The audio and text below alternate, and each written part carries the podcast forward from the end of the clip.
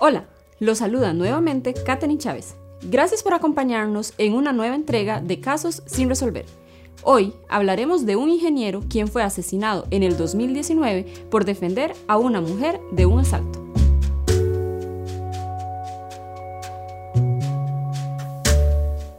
A Randall Mauricio Ulloa Acuña lo recuerdan como alguien servicial, atento y con una genuina disposición de ayudar a toda persona que lo necesitara.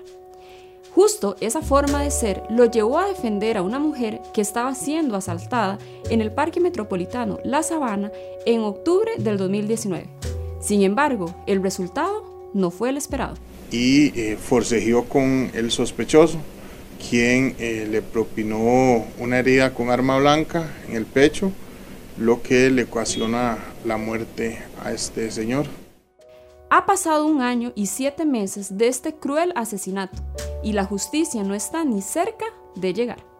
Pese a que el organismo de investigación judicial difundió videos en febrero del 2020 que mostraban al sospechoso, no se consiguieron pistas para identificarlo y ubicarlo. Por ello, la Fiscalía de Pavas dijo que hasta el momento la causa se tramita bajo ignorado, es decir, no hay nadie detenido. Dicha situación causa impotencia en sus familiares, pero principalmente en su esposa Rosibel Aguilar, quien en enero pasado reprochó la pasividad de las autoridades. Es, duro, es duro, es, complicado. Eh, ¿Qué? Porque pasó todos los días casualmente en el lugar donde yo lo encontré muerto, este, desangrado.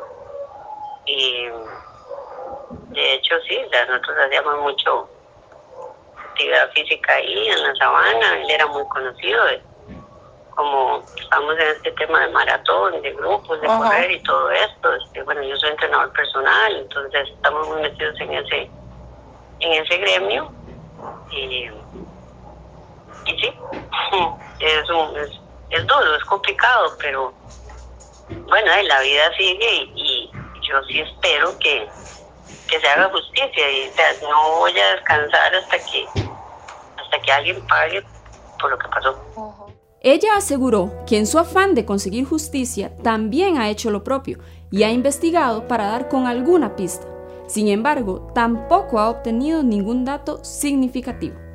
Pasan los meses y pareciera ser que la muerte de aquel hombre, quien no toleraba las injusticias, pudiese quedar impune. Lo esperamos la próxima semana con una entrega más de Casos sin resolver.